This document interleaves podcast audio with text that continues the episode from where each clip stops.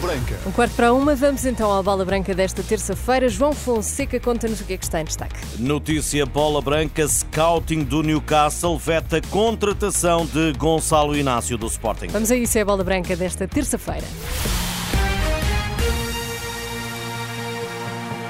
Boa tarde. Sem qualidade para ser titular e demasiado caro para ser suplente. Relatório final do Gabinete de Prospeção do Newcastle diz não à contratação de Gonçalo Inácio. Bola Branca teve acesso ao conteúdo do documento, onde está escrito que o defesa dos Leões não registrou progressos e que estagnou na sua evolução nas últimas duas temporadas. Mais, os olheiros do emblema inglês consideram demasiado o valor de 60 milhões de euros pedido pelo Sporting, ainda por cima para ser suplente do neerlandês Botman, contratado ao Lille de Paulo Fonseca no verão passado. A equipa comandada por Eddie Howe procura mais uma solução para o centro da defesa, mas o scouting dos Magpies arrasa a possibilidade de uma transferência. Lionel Pontes, que treinou Gonçalo Inácio nos Leões, responde aos ingleses e riposta. Não concordo, porque o Gonçalo Inácio, há três épocas atrás, estava no sub-23, foi quase titular indiscutível os últimos dois anos. Neste momento tem uma carreira de seleção, significa que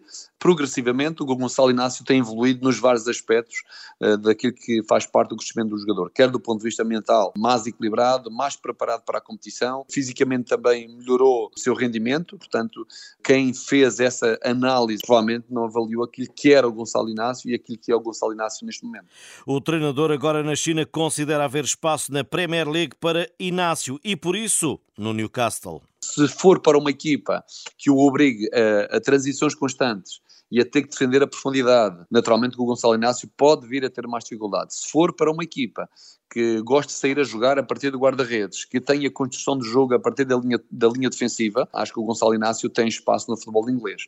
O outro dado importante que pode ser determinante é eh, a organização defensiva das equipas. O Gonçalo Inácio numa linha de 4 poderá ser diferente de uma linha de 5, mas uh, considero que no Newcastle, que são equipas que gostam de jogar, que gostam de construir, o Gonçalo Inácio tem espaço perfeitamente.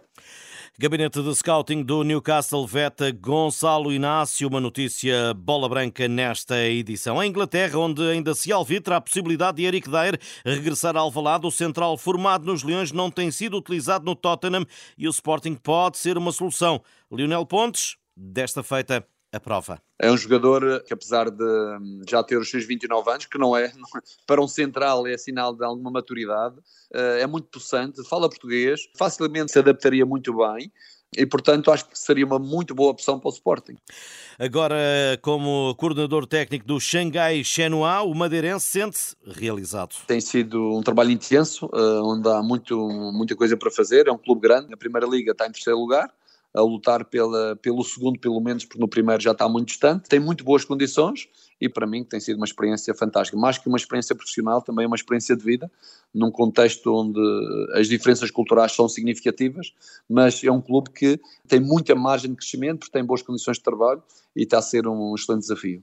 Lionel Pontes, esta terça-feira, a bola branca confirmado o que já se esperava. A UEFA oficializou os anfitriões dos europeus de 2028 e 2032. Inglaterra, Irlanda do Norte, República da Irlanda, Escócia e País de Gales vão receber o Euro 2028. Itália e Turquia escolhidos para o Euro 2032. Foi no Dragão que Portugal venceu a primeira edição da Liga das Nações em 2019 e esta sexta-feira volta num estádio talismã a jogar um apuramento inédito e até ao momento sem sofrer qualquer golo. Portugal é líder do grupo com seis jogos, seis vitórias, 24 golos marcados e nenhum sofrido. E caso vença a Eslováquia, garante vaga na fase final do Euro 2024 que se jogará na Alemanha. Jorge Amaral, a bola branca, antigo guarda-redes do Porto Internacional, fala daquele que pode vir a ser o primeiro número um a conseguir o feito e uma qualificação sem golos, Diogo Costa. Diogo Costa tem sido realmente um monstro na nossa baliza e também na baliza do Porto, como é evidente, mas tem, tem feito este transfer para a seleção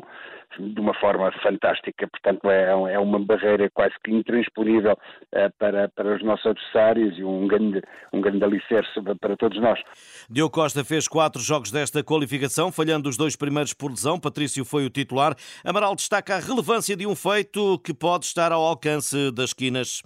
Os guarda-redes, quando vão, para além do querer ganhar o jogo, que é o mais importante, independentemente do resultado, o não sofrer golos é um, é um digamos, é um prémio acrescido. E, portanto, eh, se conseguimos nesta qualificação eh, ter 10 jogos sem sofrer golos, eu acho que é, que é, que é extraordinário isso acontecer, é sempre bom. E volto a frisar, independente, independente dos adversários que fora.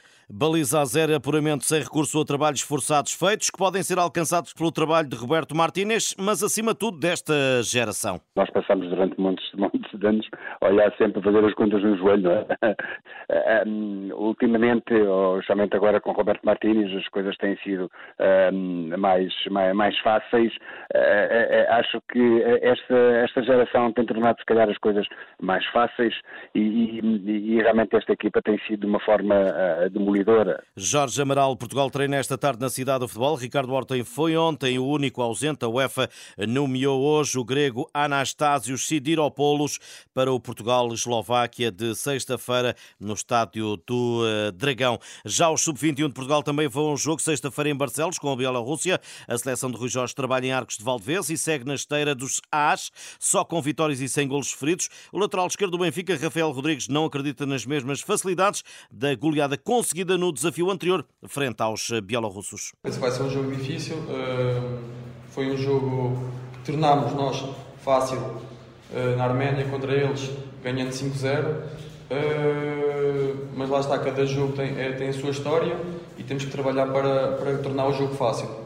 E é, assim, e, é, e é esta semana que estamos a, a, preparar esse jogo da minha forma. Rafael Rodrigues, o lateral do Sub-21, que esta sexta-feira, às 5h30 da tarde, frontam a Bielorrússia em Barcelos, ainda no âmbito das seleções. A de futsal joga amanhã à noite na Pova de Varzim com a Arménia. E Jorge Braz, o selecionador, explica porque é que espera uma partida distinta daquela que Portugal venceu no jogo anterior para ver se ainda sobrevivem e conseguem ter hipóteses de apuramento, vão ter que jogar com as armas deles, não é? com o guarda-redes de certeza a envolvê-lo no processo ofensivo algumas vezes para, para gerir, poderá ter esse lado muito estratégico jogo. Jorge Braz, o selecionador, jogo entre Portugal e Arménia, futsal 9 da noite amanhã na Póvoa de Varzim. Estas e outras notícias em rr.pt. Boa tarde. Obrigada, João Fonseca. Bom almoço.